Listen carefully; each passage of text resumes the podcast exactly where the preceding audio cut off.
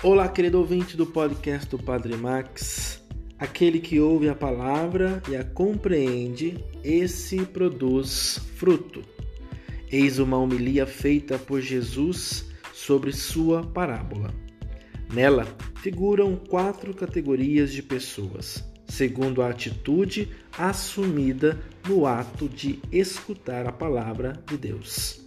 Aos que ouvem os planos próprios, sem muita disponibilidade para se questionar com a palavra. Outros, superficiais, ouvem levianamente e levianamente esquecem. Muitos não têm tempo para tirar conclusões da palavra porque têm muito o que fazer. Alguns, enfim, realmente refletem sobre a palavra ouvida e se dispõem a mudar com disponibilidade mais ou menos ampla que só Deus pode medir.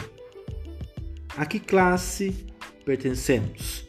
Jesus não considera os que não ouvem.